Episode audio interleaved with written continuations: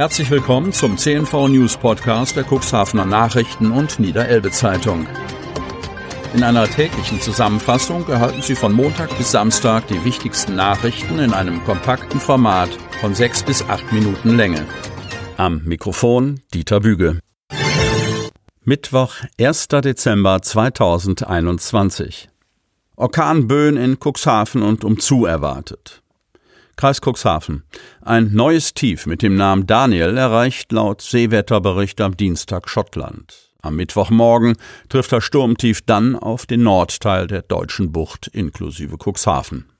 Das neue Tief kommt aus dem Norden und drückt damit das Wasser direkt auf die hiesige Küste. Bis zu 100 Stundenkilometer soll Daniel mitbringen, der sich im Laufe des Mittwochs immer weiter aufbauen soll, so der Wetterdienst. Während der Abendstunden soll sich das Sturmfeld weiter ostwärts und ins Landesinnere verlagern. Dabei verliere der Sturm zwar an Kraft, doch es gebe noch keinen Grund zur Entwarnung. Die Zugbahn des Sturmtiefs erklärt Björn Goldhausen, Pressesprecher und Meteorologe von Wetter Online so.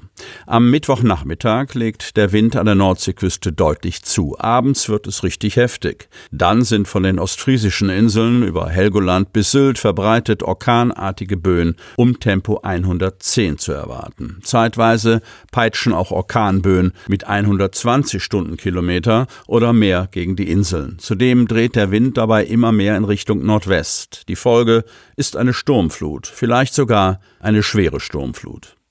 Die hiesige Reederei Kasseneils reagiert mit einer Fahrplanänderung und sagt die Fahrten zwischen Helgoland und Cuxhaven für Mittwoch vollständig ab. Wieder losgehen soll es ab Helgoland am Donnerstag um 15 Uhr. Ab Cuxhaven fährt die erste Verbindung am Donnerstag um 10.30 Uhr zur Hochseeinsel. Marktbetreiber arrangieren sich mit 2G+. Cuxhaven. Die Betreiber der beiden Weihnachtsmärkte in Cuxhaven reagieren auf verschärfte Zugangsbeschränkungen, die mit Rücksicht auf steigende Corona-Zahlen ab dem heutigen Mittwoch in ganz Niedersachsen gelten. Sowohl Hakan Bingöl, Betreiber des Winterzaubers im Kurpark, als auch Christian Marinello, Weihnachtszauber rund um das Schloss Ritzebüttel, wollen der neuen 2G-Plus-Regel Rechnung tragen, indem sie in unmittelbarer Umgebung ihrer Märkte Testkapazitäten für Besucher zur Verfügung stellen. Unkenrufe, dass 2G Plus das Ende des Budenzaubers bedeuten könnte, wiesen beide unabhängig voneinander zurück. Wir machen weiter, betonte Christian Marinello. Seine Marktbeschicker dürfen Bratwurst, Glühwein, Schmalzkuchen und andere Verzehrprodukte nur noch an Gäste verkaufen, die neben einem gültigen geimpft genesenen Nachweis auch einen negativen Corona-Test vorweisen können.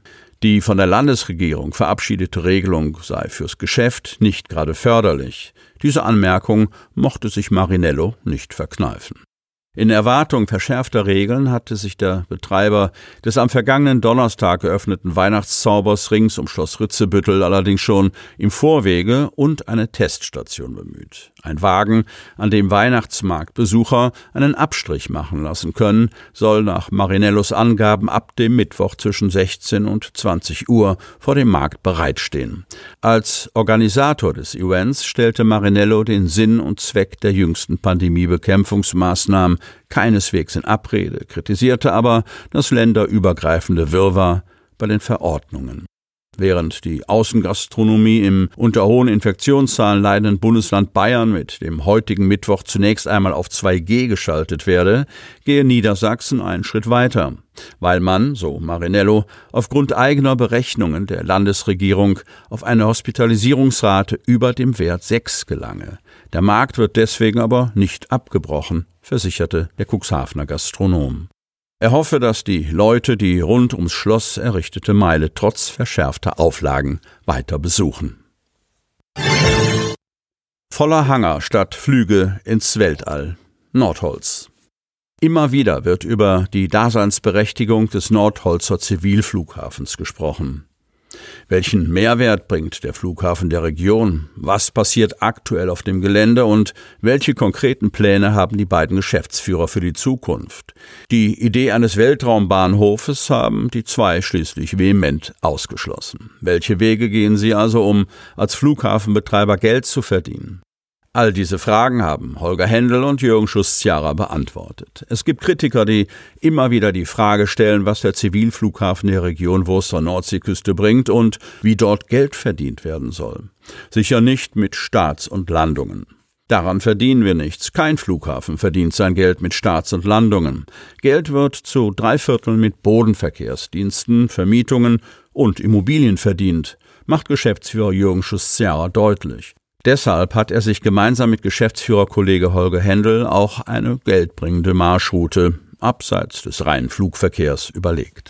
Auch wenn von außen noch nicht zu erkennen ist, wer hinter die geschlossenen Türen schaut, sieht, dass sich etwas bewegt. Das liege vor allem an den Kontakten und Erfahrungen, die das Geschäftsführer-Duo mitbringt. Der 60-jährige Holger Händel hat bei Airbus gearbeitet, ist ausgebildeter Fluglotse, war bis zum Ende des Flughafens am Bremerhavener Lunedeich Flugleiter. Außerdem war er als Verkehrsleiter bei den öffentlichen Bremerhavener Verkehrsbetrieben tätig. Die Leitung des Nordholzer Flughafens zu übernehmen, konnte er sich nur mit seinem jetzigen Partner Jürgen Schuss-Tjara vorstellen. Der bringt 35 Jahre Berufserfahrung in der Luftfahrt mit, unter anderem als Qualitätsmanager und Unternehmensberater.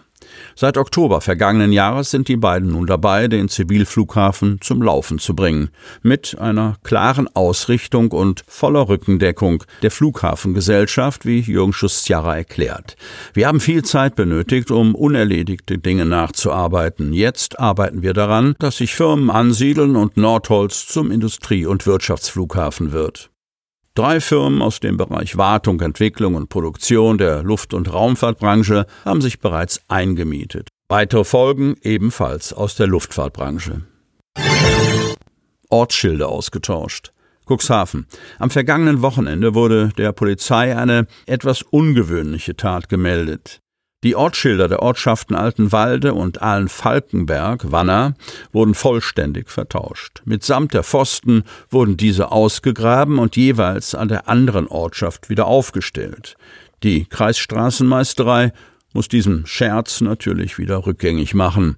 Da dadurch Kosten entstanden sind, ermittelt die Polizei jetzt wegen Sachbeschädigung. Sie möchten noch tiefer in die Themen aus Ihrer Region eintauchen? In unserem CNV-Themen-Podcast auf Tauchgang gibt's alle 14 Tage per Interview interessante Personen, emotionale Stories und bemerkenswerte Projekte aus dem Landkreis Cuxhaven direkt auf die Ohren.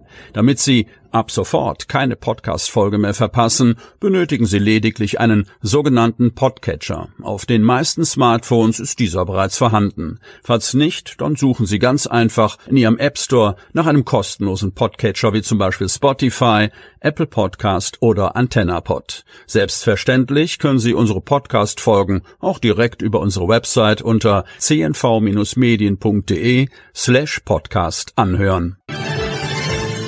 Die hörten den Podcast der CNV Medien, Redaktionsleitung Ulrich Rode und Christoph Käfer.